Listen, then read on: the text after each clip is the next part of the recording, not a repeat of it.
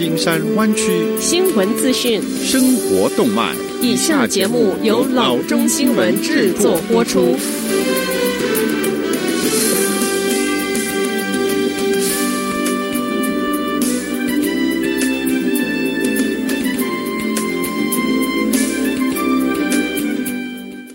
各位听众，大家好，欢迎来到老中广播电台的节目，我是君君。我们首先来关注今天的旧金山湾区地方消息。随着新冠病毒在全国肆虐，Centers for Disease Control and Prevention 缩短与 COVID-19 阳性者接触后的建议隔离。根据周三发布的新指导方针，接触过病毒感染者的人员，在没有症状报告十天之后，可以恢复正常的活动；或者在得到阴性检测结果七天之后，可以恢复正常的活动。这比疫情开始后建议的十四天隔离期是明显的减少了。随着科学家对病毒潜伏期研究取得进展，这个政策的改变已经讨论过一段时间。根据这项政策，那些被认认为是病毒感染者密切接触者的人，可以加快恢复正常的活动。新冠病毒目前已经感染一千三百五十万名美国人，造成至少二十七万人死亡。虽然 CDC 曾经表示病毒潜伏期被认为会延长到十四天，但多数人在接触病毒后四到五天之间会感染并出现状况。这项新的指导方针于周二在白宫的新冠病毒特别工作组会议上提交，最终得到批准。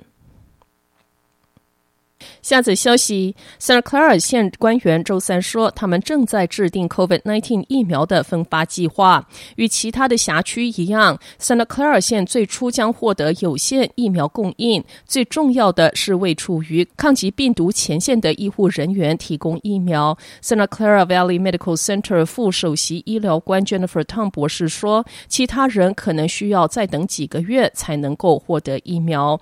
同时，鉴于疫情反弹迅速，县非常担忧是否有足够床位和工作人员照顾患者。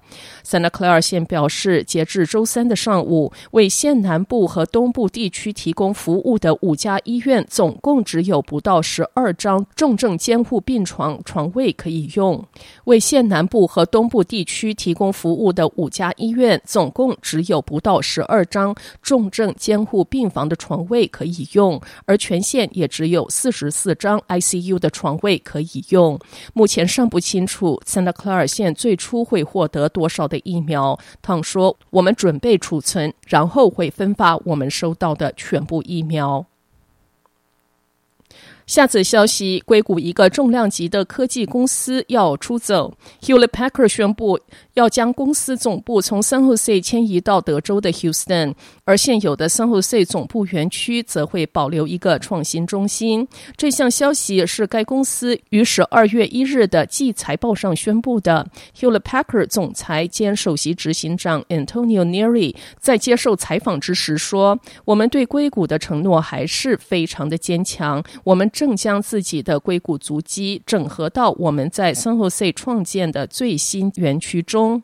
Neri 在博客中写道：“Hewlett Packard 于二零一五年以三十亿元买下了 Aruba 旗下的 Intelligence Edge 业务，会将总部设在北 San Jose 的园区。Hewlett Packard 将总部从硅谷迁出来的决定，对湾区和加州都是一个沉重的打击，因为生活成本高昂，两者都竭尽所能的希望把公司总部和工作机会留下来，但是出走的戏码还是不断的在上演。”虽然 Hewlett Parker 说迁移总部不会有任何裁员，但是 Neri 在博客中说了一句话，那就是 Houston 长期以来已经成为我们在美国的雇佣热点。这句话相信还是会挺让硅谷的人伤心的。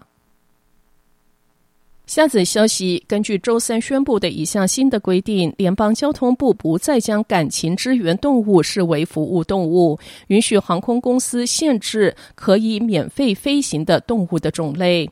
在 Air Carrier Access Act 修订案中，DOT 将服务动物定义为不论品种或类型，为符合条件的残疾人士进行工作或执行任务而单独训练的狗。航空公司无需将情绪支援动物视为服务动物，可将它作为宠物来对待。这个修订案出台之前，航空公司一直在努力打击旅客滥用情绪支援动物政策的行为。虽然小型马、仓鼠、猪甚至孔雀作为感情支援动物都曾经搭过飞机，但是多数服务动物仍然是狗。DOT 在规定中说，这种滥用做法削弱公众对合法服务动物的信任。他说，部分原因是越来越多的旅客为了逃避运送宠物费用，而欺诈性的将宠物声明为服务动物。航空业协会 Airlines for America 估计，二零一八年携带感情支援动物飞行的乘客数量是增加了百分之十四，而此前一年增长幅度为百分之六十。该组织表示，这个比例的上升还伴随着动物咬人到排放排泄物等事件的急剧增加。该组织对这一项新的政策表示赞赏。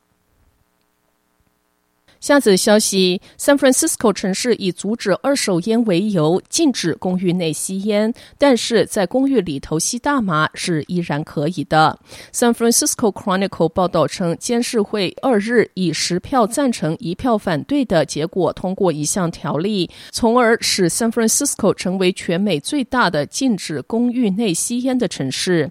最初提案试图禁止居民在公寓内吸食大麻，但是大麻活动人士表表示，这个法律将剥夺他们唯一合法的吸大麻场所，因此监视投票决定将大麻排除在外。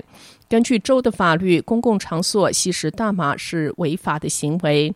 起草大麻豁免修正案的监事 Rafael Mandelman 说：“与人可以离开公寓到路边或者是其他获得许可的室外吸烟区吸烟者是不同的。吸食大麻的人在这方面是没有这样的法律选择。San Francisco 现在加入到加州由此禁令的六十三个市县行列。反对这项禁令的人称，禁令侵犯他们居家权利。支持者说，保护不吸烟者健康是。”非常重要的，对于居住在密集公寓楼里面的低收入户尤其如此。根据 Centers for Disease Control and Prevention 统计，全美每年有四十八万多人死于吸烟，其中有四万一千多人是因为接触二手烟而死亡的。好的，以上就是生活资讯。我们接下来关注一下天气概况。今天晚上湾区各地最低的气温是四十五度到四十六度之间，明天最高的气温是五十九度到六十二度之间。好的，以上就是生活资讯以及天气概况。新闻来源来自 triple w dot news for chinese dot com 老中新闻网。好的，我们休息一下，马上回到节目来。